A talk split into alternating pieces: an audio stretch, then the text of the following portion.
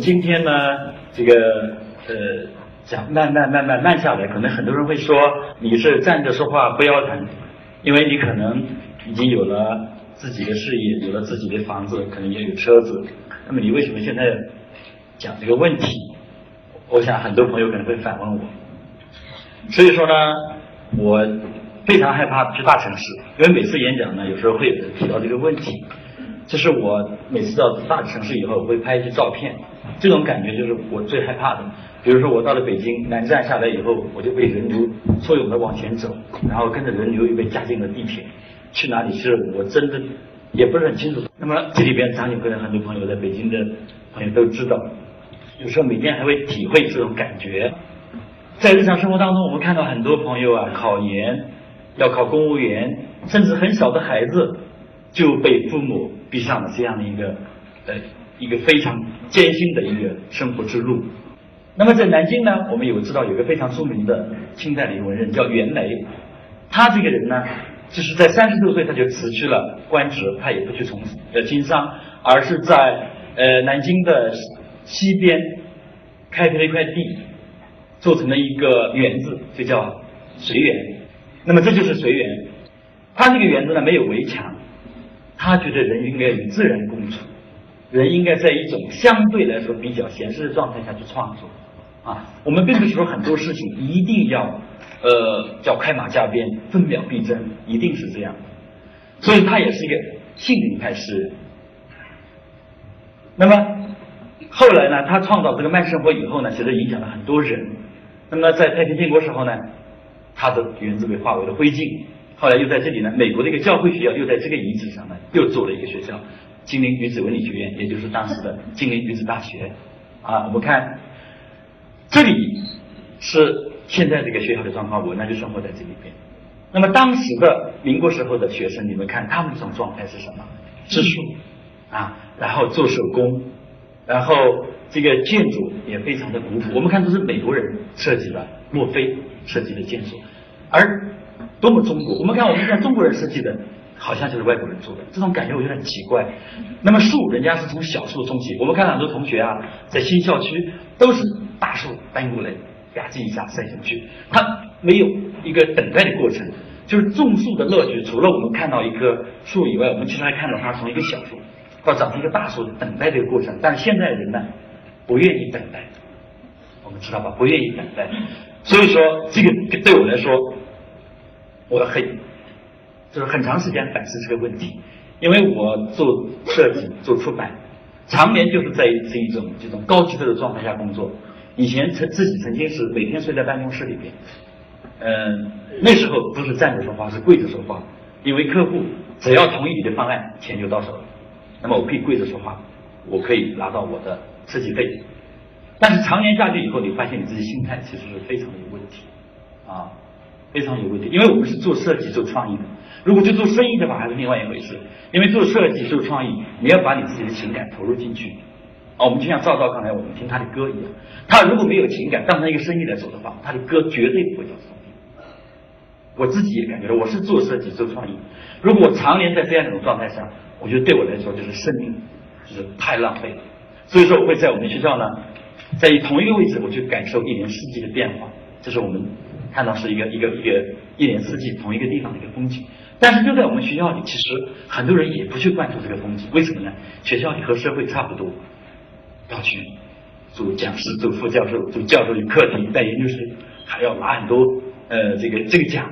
那么很多人其实也也也会忽视这样的一些东西。那么我当时就很想过另外一种生活。就是我想我在南京这么一个节奏还是不是很快的一个城市里边，我在一个百年的一个老校园里去生活，我为什么还要把自己心态做成那么焦虑、那么着急？而且当时我进了医院的时候，曾经做过检查，医生告诉我，你再这样干下去，身体可能会出问题了。所以说，我们刚才讲慢下来是一个非常难的话题。那么你如果是一个智慧者，你可能会悟出这个道理来。但我们都是俗人，俗人有什么方法使我们慢下来呢？要么就是。你吃尽了苦头。当医生给我提出这样话题的时候，其实我真的对我来说是一个触动。那么我在小院里转，突然看到是一个非常旧的厂房，已经十多年没有人在使用它。常年关在里边，我就觉得这个东西，嗯，是不是对我有点用呢？然后呢，再看他的房间呢，当然很破旧了。我们看到这个屋子里面呢，已经是这个一片废墟。但是我想，当大家都不不把这个东西当成好东西的时候，我想我的机会可能来了。就是说，我想找一个相对来说有一个安静的空间，相对来说大一点的一个地方，然后我能在这里呢比较慢的去生活。我知道这里的房租肯定不会很贵啊，因为它是个旧房子改造的。后来呢，我就做了一个改造。把外墙把这个旧的车棚拆掉，外墙重新做了整治，然后这是房顶呢就没有再修，而是把它变成天井。那么这个呢就是变成是我现在的一个工作室。刚才听林老龙老师讲到那个植物，我觉得大自然真的是力量非常之大。那么这是我工作室旁边，我曾经把它整治盖了草，草坪盖在上面以后，结果第二年草坪没有长出来，而是突然间，这是二月来。铺天盖地的长出来了。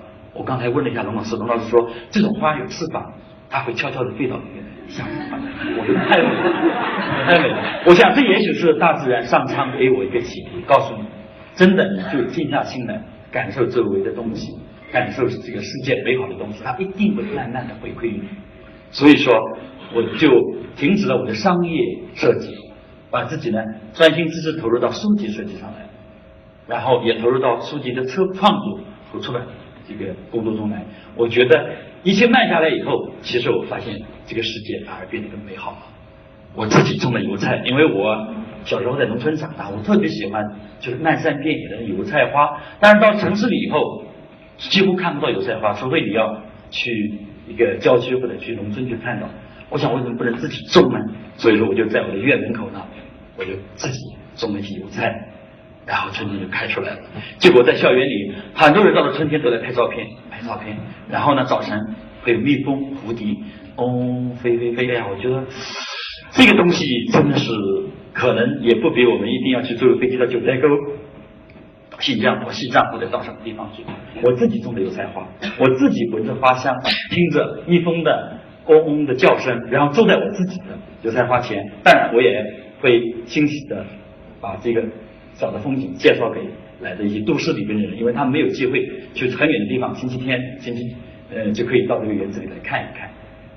那么我自己呢，也种过丝瓜，种过茄子，种了这个扁豆，啊还有鸡蛋。所以说后来很多朋友到我工作室来以后，我就觉得对我来说太好了。为什么呢？我省去了一笔费用。所有朋友来了以后，我说我们今天去下馆子吃呢，还是自己做呢？几乎所有人都说我们自己做。为什么？我们丝瓜是自己种的，茄子是自己种的，鸡蛋是自己的鸡下的。当然，当我做了工做了我的这个工作室以后，呃，我们大家觉得很奇怪的事情：当你跪着说话的时候，别人总是指责你；而当你站着说话的时候，你的欲望降低了。就是说我可以做，我可以不做，因为我平时有我的生活，我不做这个我也能活得很好。当这样的时候，反而找你的人多了。就我的工作，很多人来找催我做这个，催我做这个，我就输了一个牌子，慢。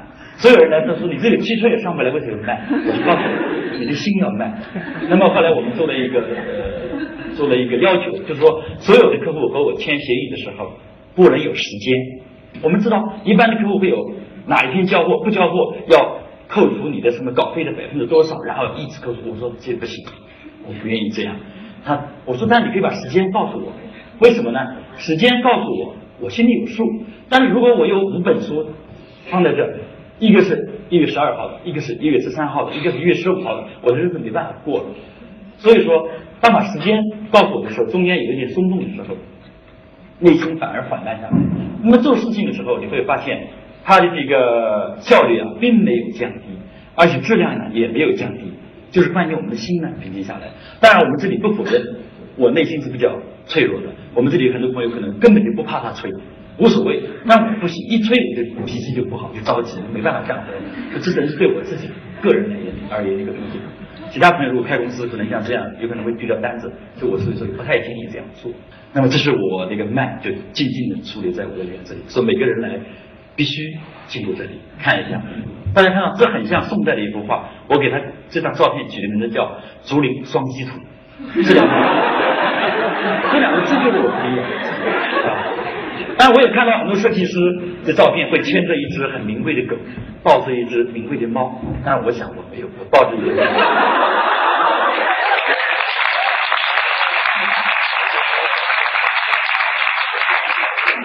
鸡很好，对吧？在院子里每天，它有时候叫，咯咯咯叫，让你回到那种田园生活。他偶尔可能会有点激愤呐，什么东西没有关系。我想地沟油咱们都敢吃，有点激愤，对不对？他还下蛋，那么这个鸡蛋肯定是绿色鸡蛋，因为我自己喂的一些青草，喂的一些一些种的一些一些植物让他们吃，或者去买一点农村买一点粮食给他们吃，这个鸡蛋肯定是好的。所以说，我觉得这样的生活不是很好吗？当然，这只猫呢是流浪猫。我我的校园里有很多流浪猫，有时候我们会给一点东西给它吃。后来我就发现，每次和客户谈话的时候，我觉得客户的眼光比猫的眼光还要狡诈。所以说，我们如果日常当中很讨厌人的时候呢，我们去跟动物对视，动物的眼光是多么的纯粹，大家看这动物狗啊，我们的狗都是名不是名贵的狗啊，狗的眼睛。当然有时候。我确实特别喜欢和动物对视，我觉得那种毫无遮拦的这种感觉真的是非常有意思。而且我自己会觉得自己很丑陋，我绝对会想我做过很多恶的事情、坏的事情。看狗的时候，你会发现扮装自己。有时候，当我到呃郊区、到农村的时候。我也买这个猪，猪丑啊，当然可爱啊。我们知道猪多可爱啊，它就吃了它就饿了它就哼哼，吃饱了就睡觉，很有意思，对吧？猪的生活多幸福啊！啊！当然，我观察大的动物以外，我还去观察小的动物。我因为小时候确实是跟我的生活经历有关系，经常在农村，然后没有什么好的玩具。我刚才看你那个。这个真好玩，但是我们小时候想也不敢想，现在也不会想到去买这样的东西。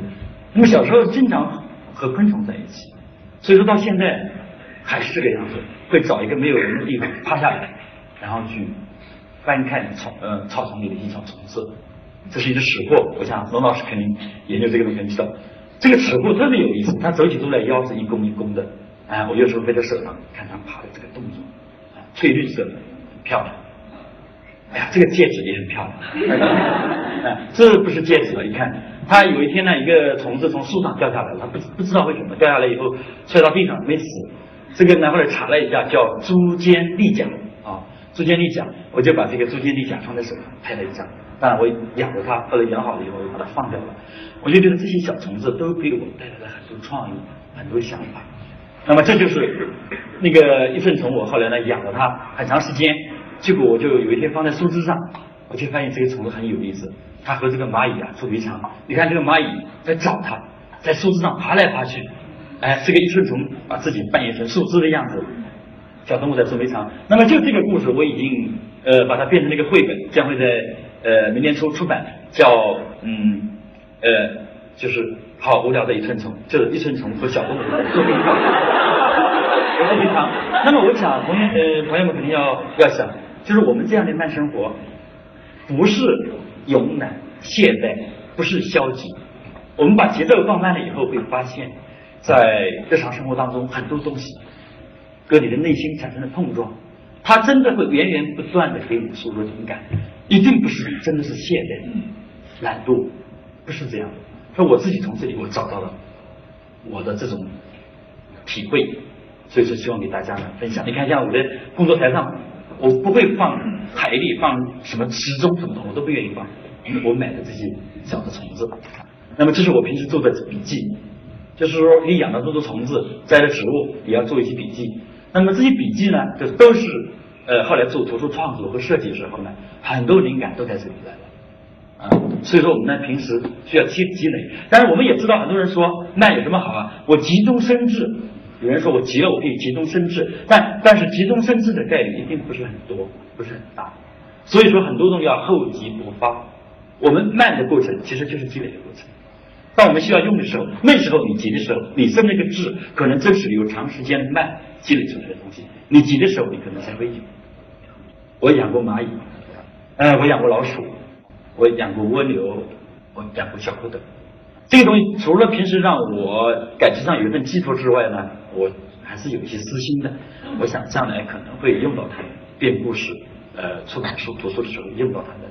那么这就是后来我用到了，这是我做的一本蚂蚁书，叫《第一》这本书呢，呃，在零八年出版，至今已经第四次印刷，受到很多读者的喜欢，也获得二零零八年世界最美的书。这本书也被韩国引进出版，所以说我当时我就想，那养蚂蚁真的蛮划算啊！它又没有？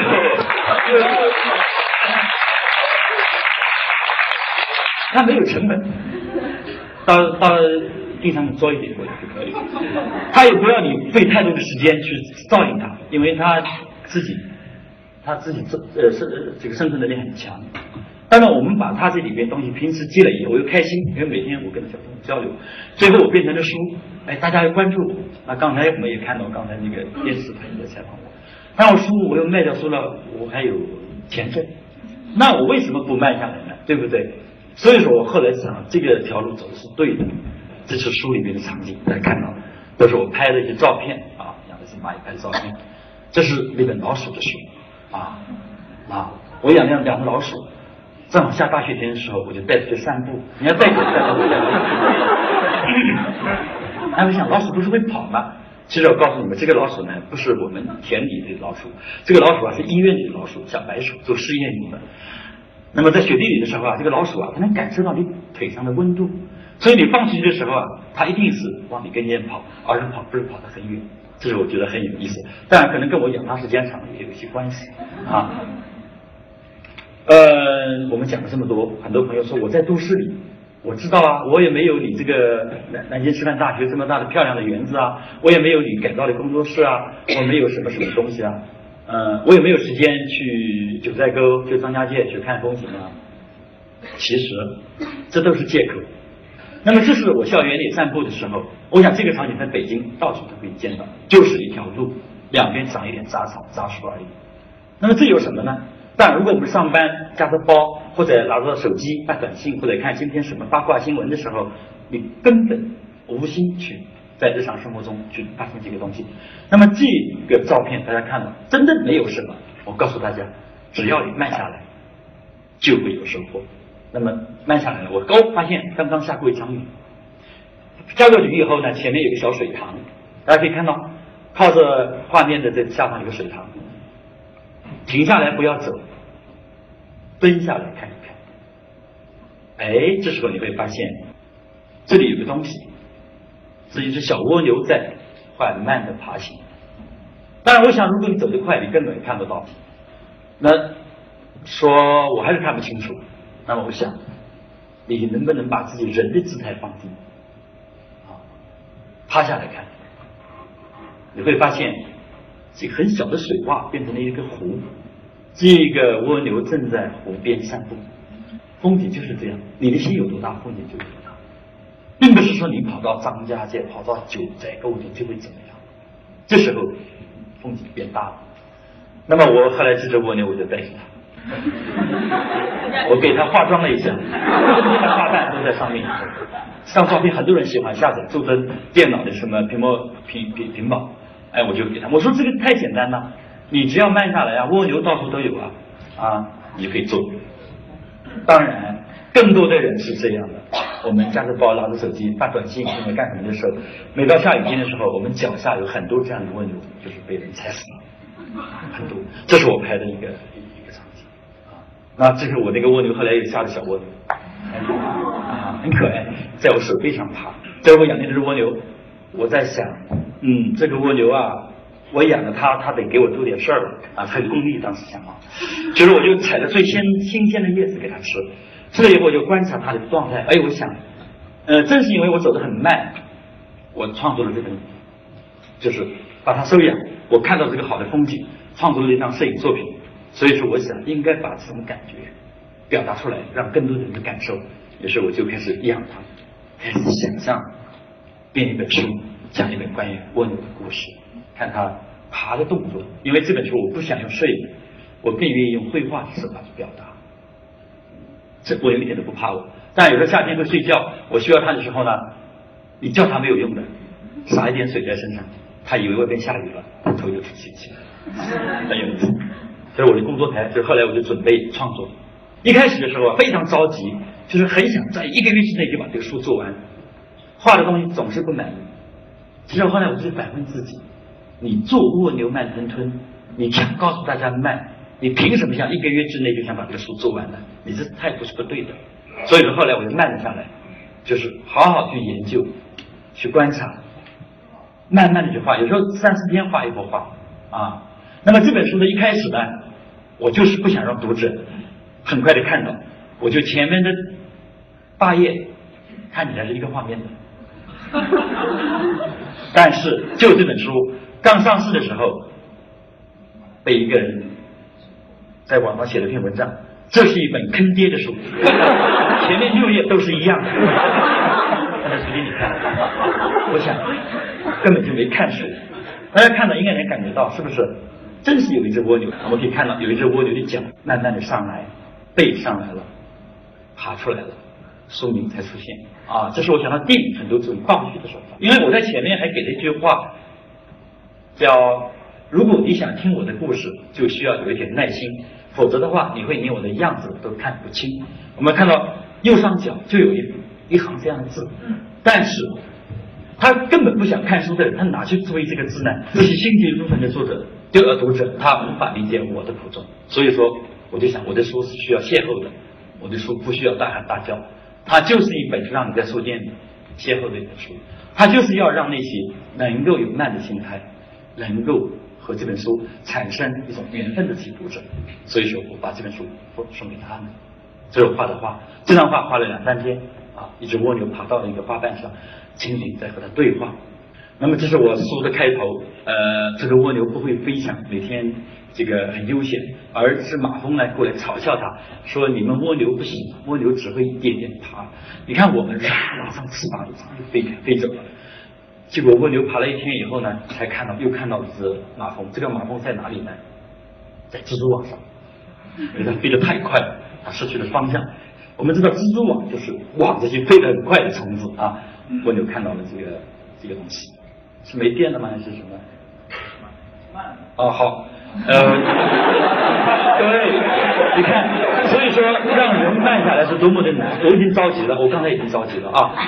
当一只蜗牛爬得很慢的时候，它会发现周围的植物和它产生对话。我们看到蜗牛的两个触角正在和花蕊在对话。那么这是我给予给蜗牛一种美好的一种图片，其实也是让人去感受。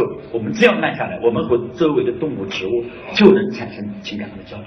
当然，这里面也讲到这个，呃，人们那种贪婪对自然的一种掠夺，然后导致气候的变化，这也是这本书的最后的结尾。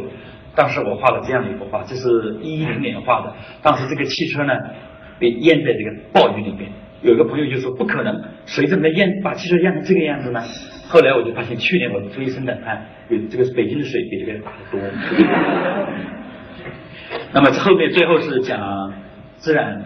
被人破坏，人应该怎么样去反思？当然，我是借用蜗牛的眼光，看着对人明月，反思我们人怎么样和自然和谐的相处，我们怎么样能顺其自然的生活，我们怎么样能够把自己的心态调整下来，不要欲望这么的强，对周围产生掠夺性的这种开采啊。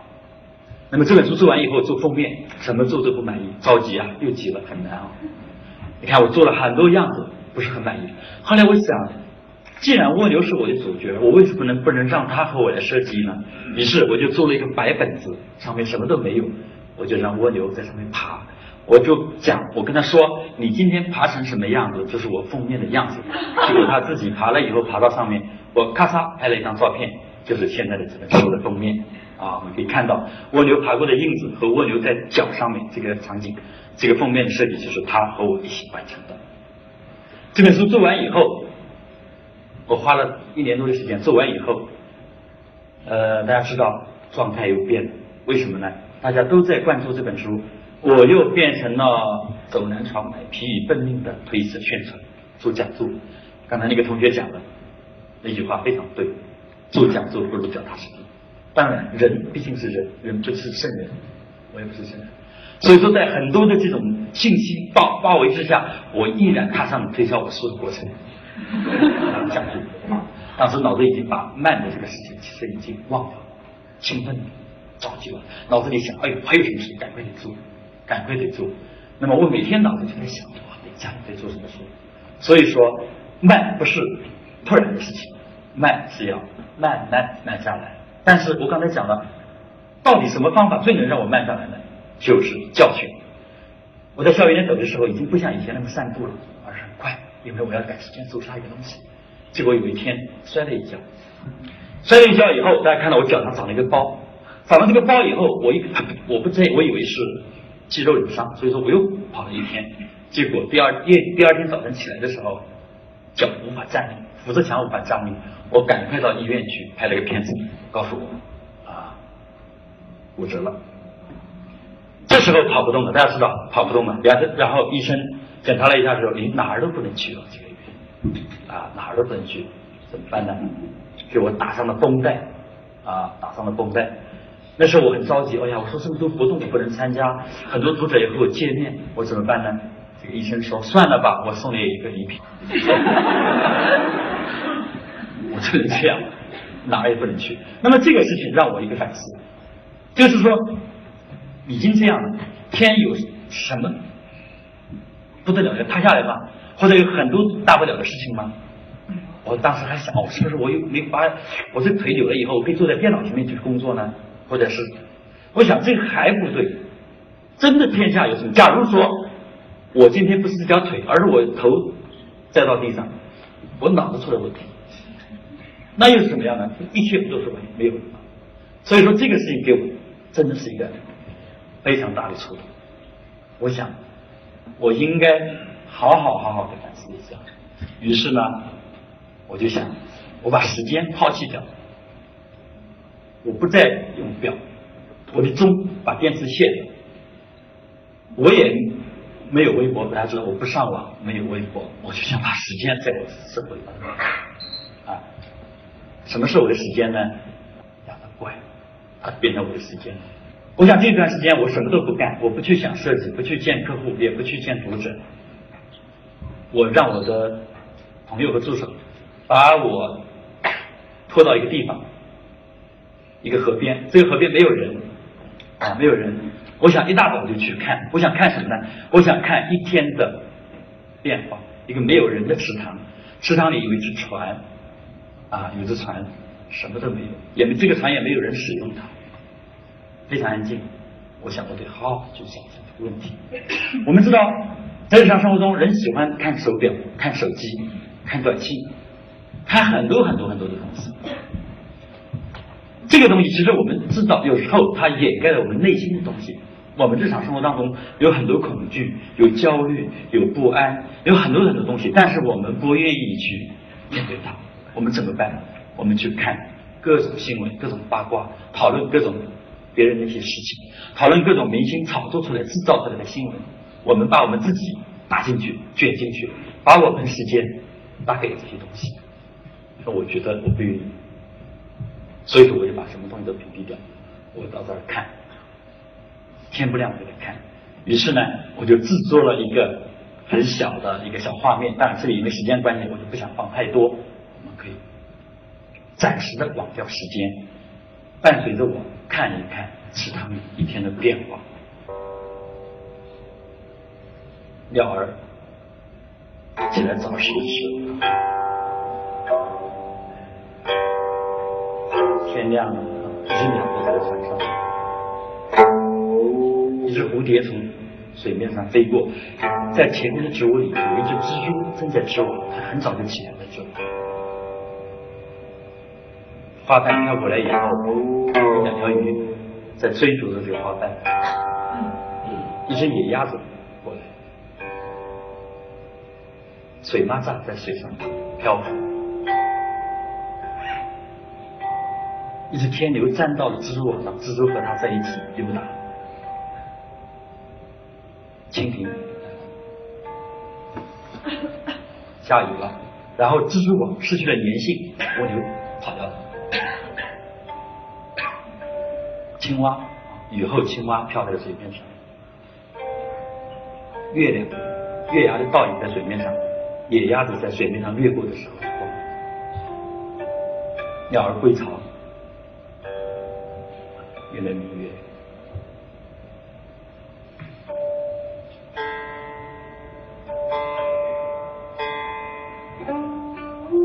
始终依然存在，数字也存在，但是在我们这个生命当中，如果我们能够每天早一个小时，或者每周早一天，或者在一年里面，我们能有一个星期的时间忘掉时间，忘掉很多让自己烦恼的东西，找一个僻静的地方，真正的和自己好好的相处一下，这是对我们自己最大的关爱。谢谢大家。